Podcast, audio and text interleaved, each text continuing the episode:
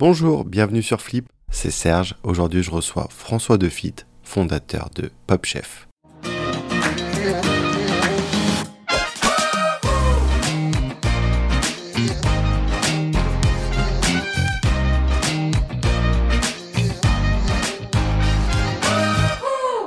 Bonjour François, Bonjour Serge, comment tu vas? Très bien et toi? Très bien. Est-ce que tu pourrais te présenter?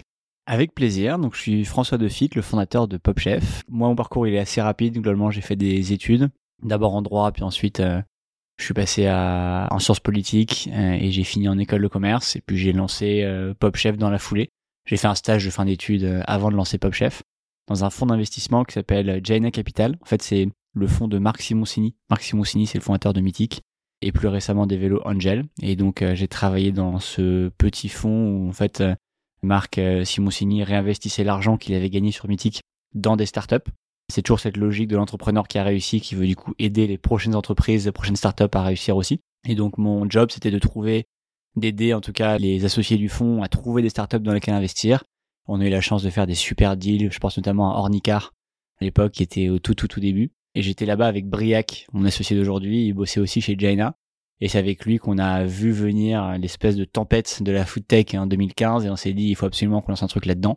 Et du coup on s'est lancé dans Pop Chef dans la foulée. Ça a été quoi le déclic pour euh, quitter le poste et monter ta boîte? Alors déjà c'était un stage de fin d'études donc c'était pas vraiment quitter un poste. Le poste il arrivé à échéance quoi qu'il arrive.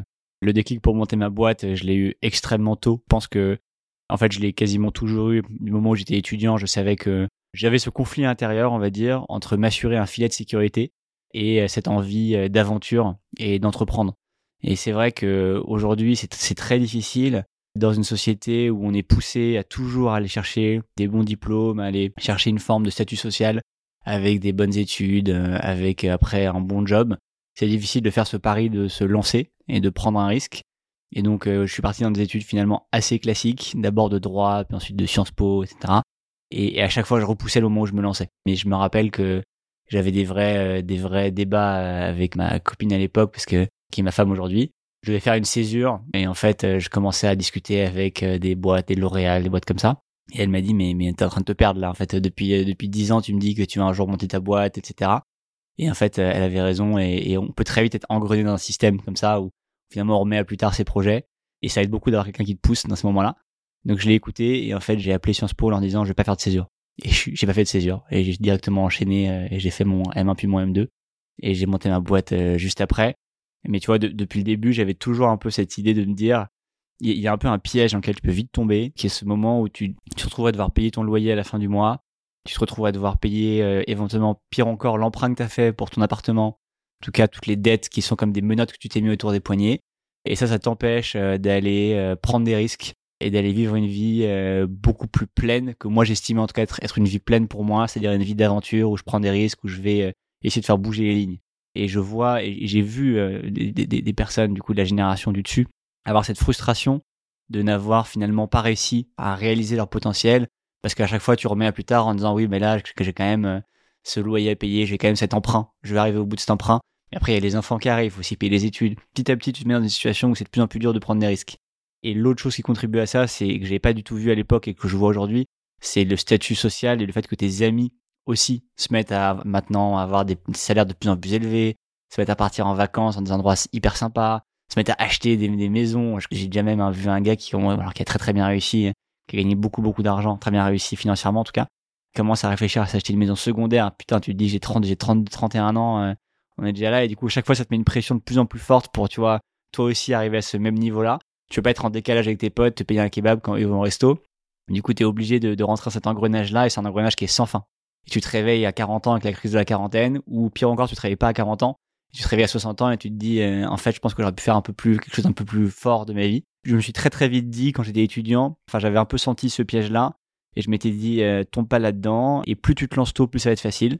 Donc euh, lance-toi tout de suite. Et pendant que j'étais étudiant, j'ai lancé une première boîte qui s'est plantée, qui était une boîte de correction d'orthographe qui s'appelait Dr Plume. Donc tu, pouvais déposer ton CV, ta lettre de motivation sur drplume.fr. Puis nous, on scannait combien de mots il y avait sur ta, copie et puis on te faisait un devis. Je crois que c'était un centime ou deux centimes par mot. Et on te mettait en relation avec des auto-entrepreneurs qui corrigeaient ta copie. Et puis en fait, ça n'a pas marché parce que les gens sont pas prêts à payer pour une correction orthographique. C'était une première expérience. J'ai appris à coder en le faisant parce que j'avais codé le, front du site. Puis ensuite, dans la foulée, après Jaina, du coup, j'ai lancé Pop Chef, deuxième expérience, et là, pour le coup, ça a fonctionné. Qu'est-ce que tu as retenu de ta première expérience?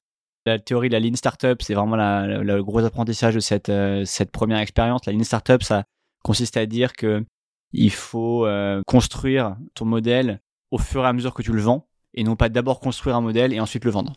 Donc l'erreur classique, c'est de dire, OK, je veux créer Docteur Plume et je veux vendre cette plateforme. Étape 1, je crée la plateforme, euh, je la code, je réfléchis à toutes les euh, fonctionnalités dont les gens ont besoin, et puis j'y consacre un an de code. Et ensuite, étape 2, quand c'est fini, quand c'est complet, quand c'est prêt, j'appuie sur un bouton, je le lance, et là, tout le monde achète. Et phase 2, je rentre dans la phase commerciale. Ça, c'est l'erreur classique. Alors en réalité, ce qu'il faut faire, c'est commencer avec euh, en 48 heures avec un produit qui est, qui est pourri, Typiquement, Dr Plume, ça aurait dû être un Google Form euh, où les gens mettent leur, leur font un copier-coller de leur lettre de motivation et moi je leur fais un devis à la main pour voir s'il y a un besoin. Déjà si les gens ont vraiment envie. Alors que la ligne startup, c'est de dire, ben non, d'abord tu commences avec un Google Form, donc euh, à la main, le mec il dépose euh, son CV ou sa lettre de motivation qui fait un copier-coller dans le Google Form, et toi à la main tu lui fais un devis, et déjà tu, valides qu'il y a bien un besoin, que les gens sont vraiment prêts à payer pour ça. Et une fois que tu as vu que les gens sont prêts à payer pour ça, et ben là, tu vas un peu plus loin dans le code, tu commences à créer une vraie plateforme, etc mais seulement quand tu as validé un besoin. Et si j'avais fait ça, je me serais rendu compte au bout de deux semaines qu'en fait, il n'y avait pas besoin de, de ce, c'était pas ça le besoin, et j'aurais pivoté sur autre chose, et j'aurais fini par créer le bon produit qui aurait marché. Alors que là, j'ai passé un an sur une plateforme qui, que finalement, personne, dont personne n'avait besoin. Du coup, je suppose que, euh, avant que tu nous expliques PopChef, tu as dû appliquer ce que tu as mal fait sur euh, Jaina, sur PopChef.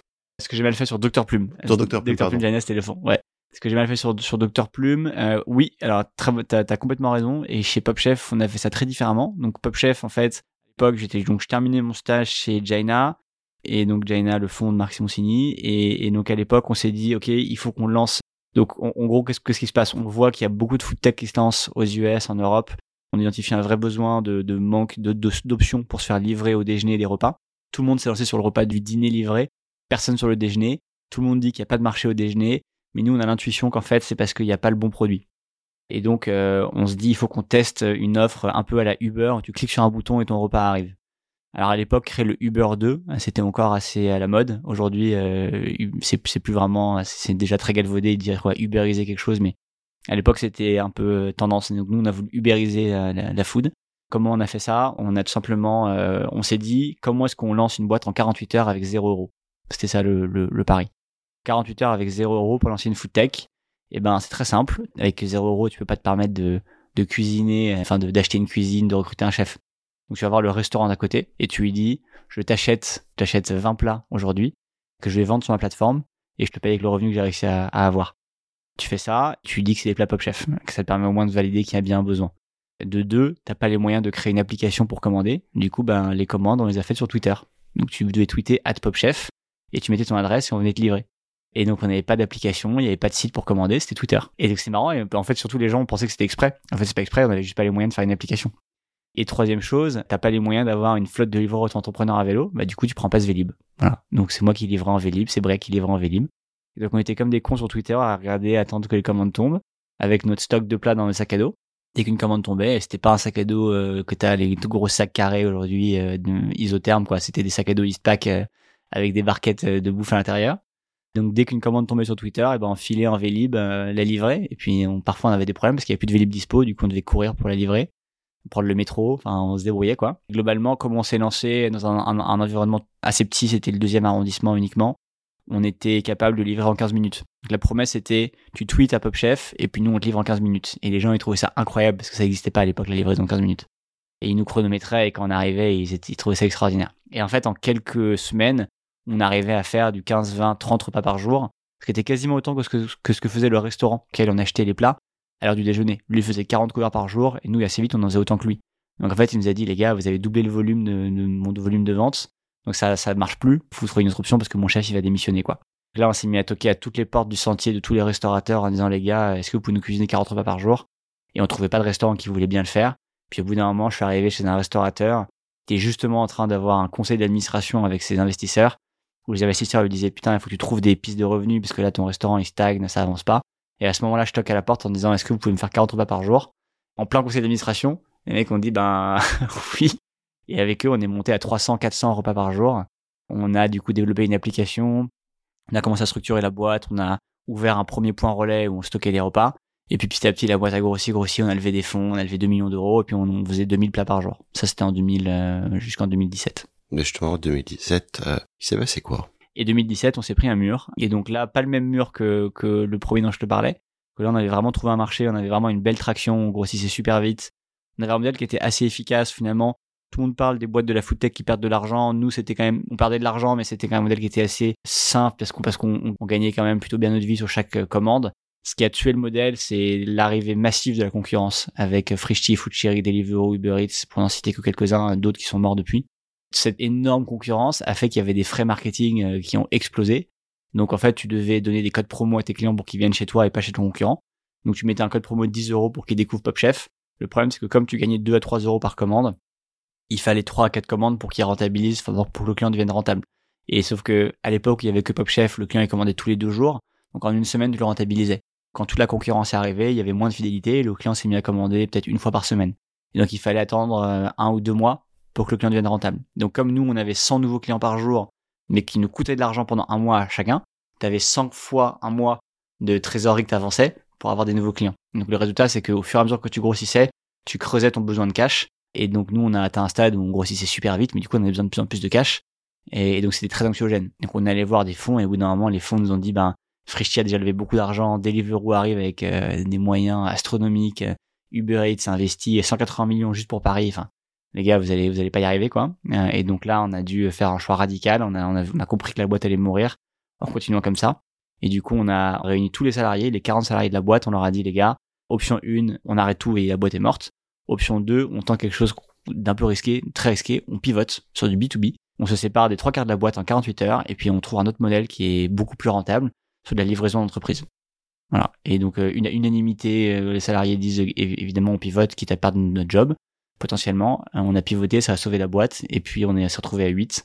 Et à 8, on a lancé le Pop Chef V2 en 2017. Et du coup, c'est quoi aujourd'hui justement Pop Chef? Pop Chef V2, c'est un service food tech pour les entreprises qui rassemble plusieurs euh, options différentes. On va dire que l'option phare, c'est le frigo connecté qu'on installe dans les entreprises. Frigo qu'on remplit tous les matins avec les plats du jour tu ouvres le frigo avec ton téléphone, tu te sers, et puis tu es débité uniquement de ce que tu as pris. Ça remplace, euh, c'est une alternative euh, assez euh, simple, facile et digitale à la cantine traditionnelle. Et puis ensuite, tu vas avoir des options de livraison de repas en entreprise. Tu vas avoir des options de, repas d'équipe, donc ce qu'on appelle historiquement des plateaux repas. Tu vas également avoir de la livraison en télétravail, un box télétravail. Et puis pour les plus gros sites, on va même jusqu'à installer un bar à salade ou un bar à sandwich avec un peu de personnel sur place et ça nous permet de monter à 300, 400, parfois 500 couverts par jour sur un site. Donc c'est vraiment devenu une alternative maintenant beaucoup plus intégrée, enfin avec beaucoup plus de services. Et c'est une vraie alternative à la cantine traditionnelle, Sodexo, Elior, euh, etc. Mais vous considérez concurrent par rapport à eux? Bon, Aujourd'hui, on l'est très clairement. Ouais, ouais, on l'est très. On était historiquement une solution complémentaire.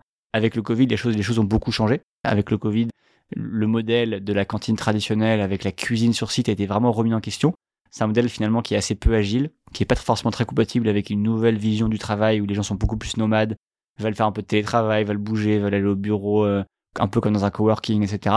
La solution où on va intégrer une grande cuisine sur place qui coûte un million d'euros à construire, en fait, c'est moins en moins cohérent par rapport au bureau de demain. Et donc, les bureaux de demain, il est, il est beaucoup plus axé sur des solutions tech, des solutions agiles, qui sont modulaires, qui sont flexibles. Si ton volume de, couverts par jour il baisse, il faut que la solution s'adapte. S'il augmente, il faut aussi qu'elle s'adapte. Donc nous, c'est ce qu'on fait. Si ça augmente, tu peux rajouter des frigos, tu peux rajouter un bar à salade. Si ça baisse, tu peux retirer des frigos ou les mettre en, les mettre en veille temporairement. Et donc, c'est des solutions qui aujourd'hui viennent clairement concurrencer les gros de la restauration collective. Mais du coup, j'ai vu sur ton site que c'était écrit cuisine éco-responsable. Oui. Et vous êtes défini un objectif euh, zéro déchet, si je me trompe pas? Complètement. Euh, L'aspect RSE, il est hyper fort chez nous. Alors, donc le zéro déchet, ça c'est primordial. Et, et, et franchement, euh, je le dis euh, très simplement, on a une part de responsabilité très forte avec Pop Chef et avec tous les acteurs de la food tech sur l'inflation des emballages qui a, qui a eu lieu dans la livraison de repas. C'est une pratique qui n'existait pas en 2015, la livraison de repas, qui était très peu répandue. À l'époque, il y avait Allo Resto qui livrait euh, ben, en, gros des, des, des, restaurants pas toujours les, les meilleurs. Euh, c'était assez peu fréquent, c'était pour se faire livrer la pizza le dimanche soir. Aujourd'hui, la livraison de repas c'est devenu complètement euh, massivement par la population. Et quand on se fait livrer son burger chez soi, on voit un petit, un petit peu d'emballage, on se rend compte que c'est pas terrible, mais on se rend pas compte de tous les emballages que ça a généré dans la journée, parce que c'est ça multiplié par 17 000, 20 000 personnes qui ont consommé au même moment, quoi. Et ça fait des tonnes, des tonnes, des tonnes d'emballage. Je crois que c'est plusieurs fois la Tour Eiffel chaque chaque semaine. Enfin, c'est c'est absolument stratosphérique. Aucun système n'est fait, aucun système de, de recyclage n'est fait pour absorber une telle volumétrie d'emballage jetable. Et on peut imaginer que c'est pas forcément toujours extrêmement bien trié, toujours extrêmement bien recyclé. Donc la réalité, c'est qu'il faut arrêter en fait cette inflation d'emballage. Il faut accepter que qu'on allait trop loin là-dedans et il faut tout passer au zéro déchet. Et ça, c'est quelque chose pour lequel on milite depuis quelques années maintenant. On en a beaucoup parlé avec le d'abord Brune Poisson qui nous a énormément soutenu, avec qui on a beaucoup travaillé, qui était d'ailleurs un super appui au sein du gouvernement. Plus récemment avec Barbara Pompili, le ministère de la Transition écologique, et donc on a signé une charte qui est pas vraiment zéro déchet, mais en tout cas qui vise à réduire d'abord et puis ensuite passer au zéro déchet avec tous les acteurs de la food tech. Et donc on s'engage collectivement là-dessus. Euh, nous, on va dire qu'on est assez pionniers dans ce domaine-là, mais on n'est pas les seuls. Nos acteurs ont déjà commencé à le faire. Et nous, on encourage nos concurrents à le faire. D'ailleurs, on a une approche où on, livre beaucoup de secrets aux concurrents. C'est-à-dire qu'on cède là-dessus, même si c'est un avantage concurrentiel d'être zéro déchet. Bah, en fait, on préfère encore euh, tous devenir zéro déchet plutôt que de le faire dans notre coin pour avoir un slogan marketing à pouvoir montrer quoi. Et ça se traduit comment typiquement? Alors ça se traduit comment? C'est très simple. Tu vas dans ton frigo, tu prends ton repas euh, dans, une, dans une euh, dans une dans un emballage euh, en tritan. C'est le même matériau que les biberons de bébé. Quand tu as fini ton repas, tu mets ton emballage dans une consigne. Et puis nous, chaque jour, on fait la tournée des consignes des boîtes. On récupère tous les emballages sales et on les fait laver avec un partenaire qui s'appelle Pixo. Pixo va laver tous les emballages, les renvoyer chez nos ateliers culinaires et ensuite c'est lavé, remis en circuit et ça repart. C'est un peu comme euh, les bouteilles de coca ou euh, différentes boissons dans les restaurants qui sont consignées en fait. Ouais, c'est comme dans l'ancien modèle, effectivement, le coca, à l'époque, c'était des bouteilles en verre que les gens euh, remettaient en bas de chez eux dans des espèces de petites cagettes. Tu sais, tu avais des bouteilles en verre, tu avais aussi le lait. Le lait, c'était des bouteilles en verre à l'époque, hein, donc tu avais le, le tour, tour du laitier, quoi. D'ailleurs, la tournée du laitier, c'est encore utilisé pour les algorithmes aujourd'hui de livraison de repas qu'on utilise. Ça s'appelle la tournée du laitier. Donc là, il faut revenir en fait à cet ancien modèle. Mais sur beaucoup de pans de l'économie, j'ai l'impression qu'il y a aussi un peu ce retour en arrière, parce qu'il y a quand même il y a beaucoup de bon sens finalement dans ces stratégies un peu low-tech, euh, simples. Quoi, en fait, tu as quelqu'un qui vient te livrer quelque chose, puis qui le récupère, c'est du bon sens. Pourquoi forcément tout jeter à la poubelle? Et justement, tu parles d'économie, on va parler un peu des entreprises. Comment se répartit aujourd'hui la valeur ajoutée? La production de richesse aujourd'hui, elle est globalement répartie selon la détention du capital. C'est un peu ça la règle, on va dire, que tu as dans une entreprise classique. Donc ça veut dire que tu vas avoir euh, des actionnaires dans une boîte et des fondateurs. Les fondateurs sont actionnaires. Parfois, les salariés sont un tout petit peu actionnaires, mais ça, ça reste très symbolique aujourd'hui. Et c'est surtout assez rare. C'est dans l'univers des startups principalement. Ou alors c'est stock option dans les grands groupes. Mais c'est en réalité assez marginal. Et donc la valeur, elle est répartie sous forme de dividendes ou sous forme euh, de valeur des actions, auprès des différents actionnaires.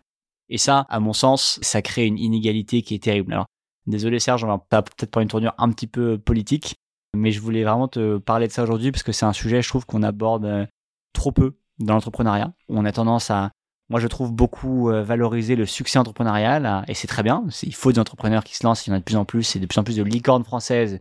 Et, pareil, on en fait un objectif comme s'il fallait absolument créer le plus de, de licornes. Euh, moi je trouve que c'est un objectif qui est un petit peu, un petit peu dépassé, qui, qui c'est pas ça qui va nous sauver du réchauffement climatique, si tu veux avoir plus de licornes, mais, mais pourquoi pas? Ça montre en tout cas on est dynamique et qu'on et qu'on crée des grandes choses.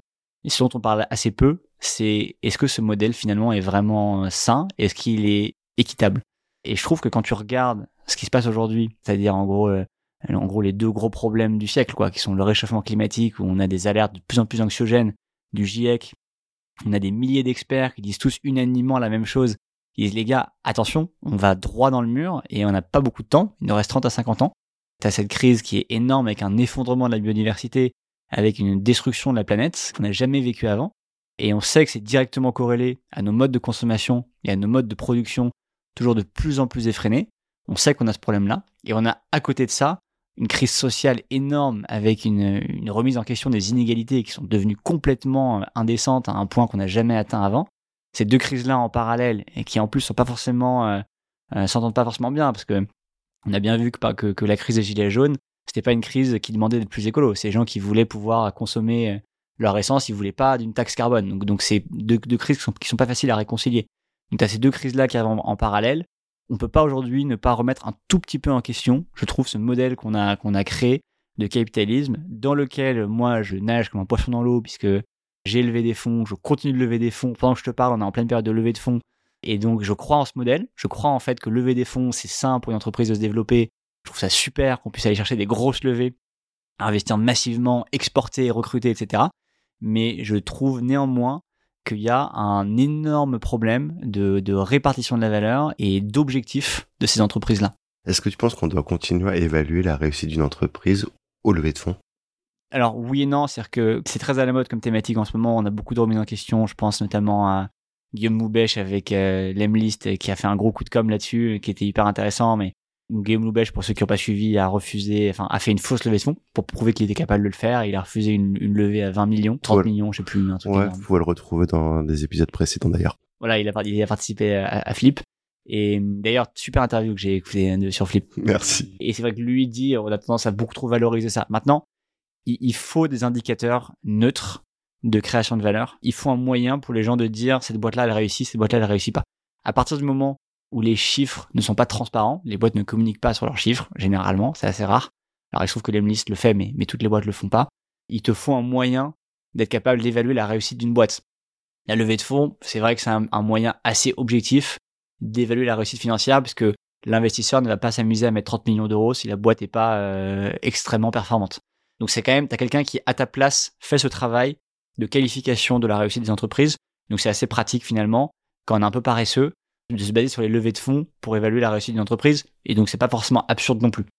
Maintenant, ce que je trouve dommage, c'est que ce modèle-là, il va uniquement valoriser le succès économique d'une boîte. Parce que la levée de fonds, alors oui, il y a des fonds impact, mais la réalité, c'est que si tu arrives avec une Enfin, Emmaüs va pas lever 30 millions sur, euh, tu vois, sur, un dossier, même avec un fonds impact.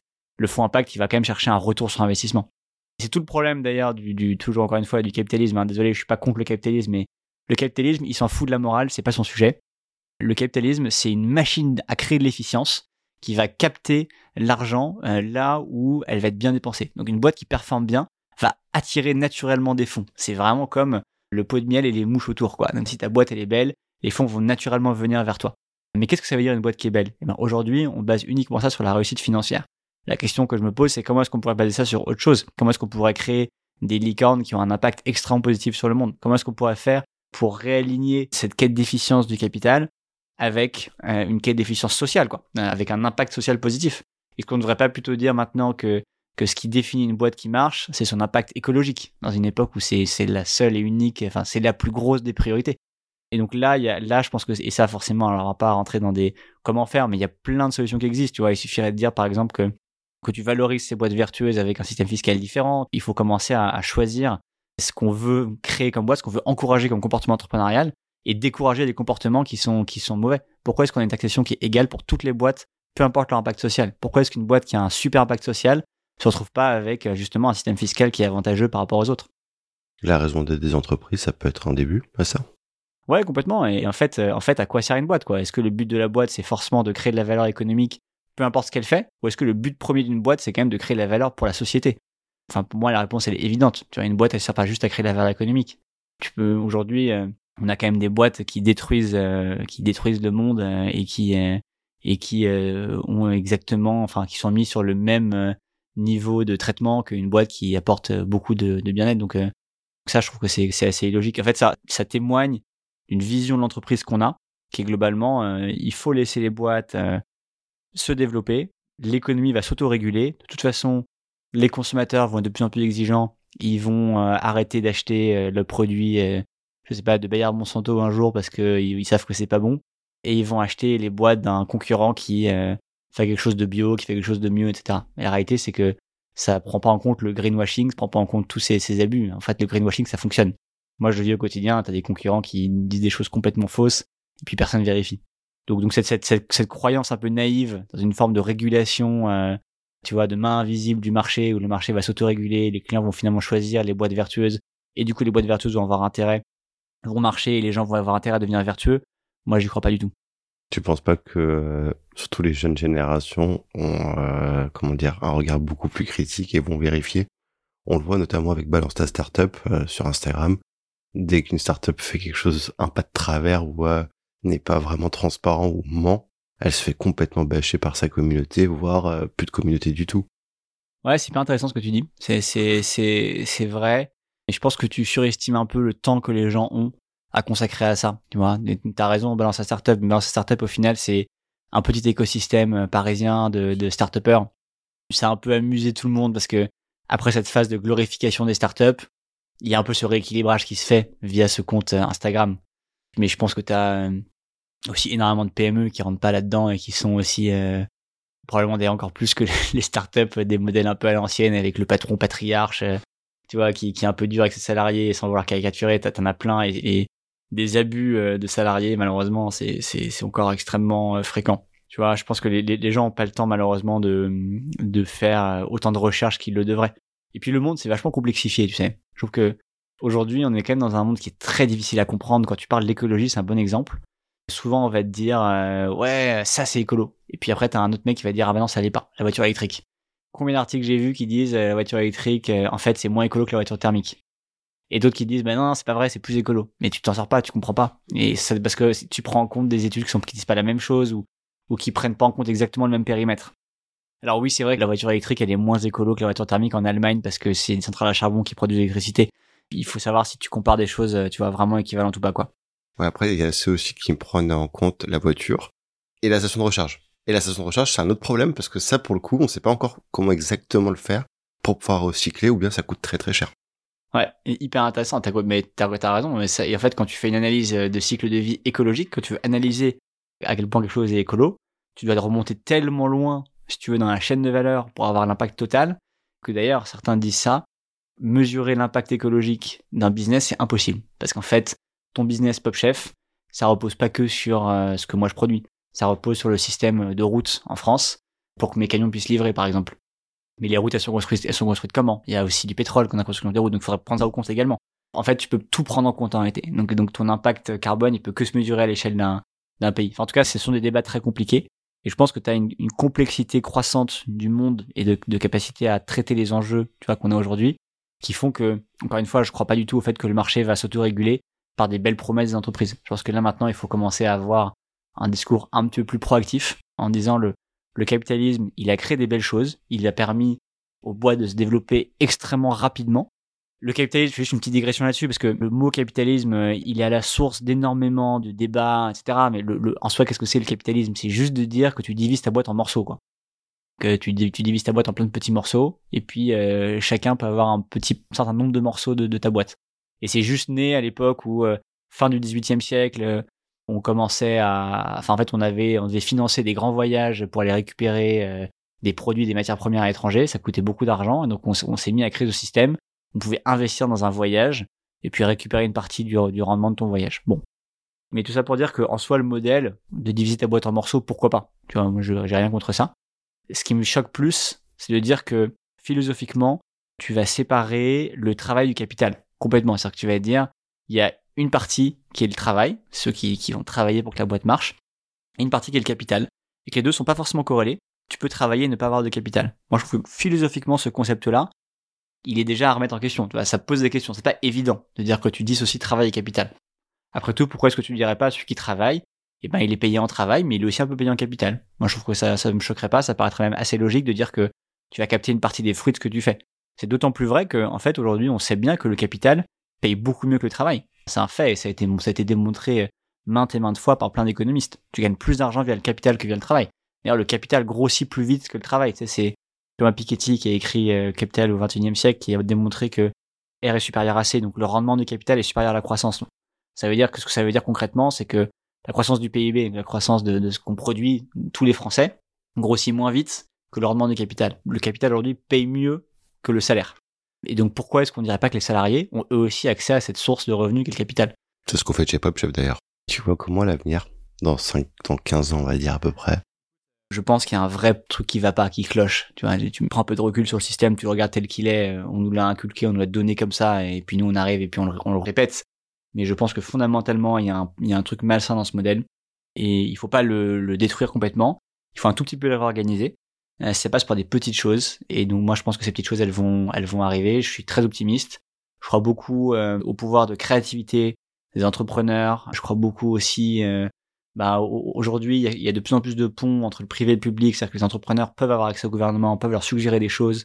Nous, on a réussi à le faire avec, euh, tu vois, du lobbying euh, sur le zéro déchet, etc. Donc, euh, tu vois, je pense que ces petites failles du modèle, elles peuvent se rééquilibrer. Je pense que dans les 15 ans qui viennent, on pourra plus accepter qu'il y ait une division aussi énorme entre capital et, travail, et puis on pourra plus accepter globalement de laisser des boîtes faire n'importe quoi et détruire la planète, quoi. Il y a un moment, on va être obligé de réguler un petit peu tout ça. de, canaliser la force de production française vers des, des, outils qui sont sains, tu vois, vers des choses qui aident le monde. Et, j'y crois énormément. Tu vois, quand tu regardes le rapport du GIEC, ils te disent que c'est dans 30 ans que ça, que tout ça va, va, va péricliter. C'est pas demain, c'est tout de suite, quoi. Et, donc, dans 15 ans, tu me disais, on sera déjà 50% du chemin. D'ici là, on aura eu 15 autres rapports du GIEC. On aura eu, euh, je pense, des, 15 autres manifestations de gilets jaunes, probablement. Et je serais pas étonné, et désolé, hein, ça fait un peu peur, mais, je pense qu'on peut juste pas se voler la face. Euh, il y a ces problèmes-là qui sont là aujourd'hui, et, il faut de manière très optimiste les aborder, mais il faut les aborder, quoi. On peut pas faire l'autruche et ne pas les voir. Moi, je pense que dans les 15 ans qui viennent, on va être confronté à ces vrais sujets-là, et j'ai bon espoir qu'on va trouver des solutions. Merci beaucoup, François. Désolé pour la tirade politique. je, me, présente, je me présente à aucune euh, élection. Je suis pas du tout, euh, je suis pas du tout politisé. Mais, mais je vois aussi l'entrepreneuriat comme un moyen euh, de s'engager. De s'engager, complètement. Je pense que l'entrepreneuriat, c'est un moyen de s'engager. Je le vois aussi comme, euh, enfin, moi, je me vois comme un citoyen engagé qui, qui se trouve être entrepreneur. Le fait d'être entrepreneur, ça me donne une plateforme, ça me donne un, une légitimité, on va dire, pour m'exprimer sur le sujet, parce que du coup, je suis invité au micro de Flip grâce à ça. Et donc, j'en profite aussi pour faire passer des messages. Euh, mais je parle là avant tout en tant que citoyen engagé, qu'en tant que spécialiste. Je suis pas économiste, je suis pas politique, mais je te livre en tout cas la vision que j'ai de du modèle que je connais bien. Quoi. Une dernière question avant de se quitter. Ton prochain grand flip, c'est pour quand?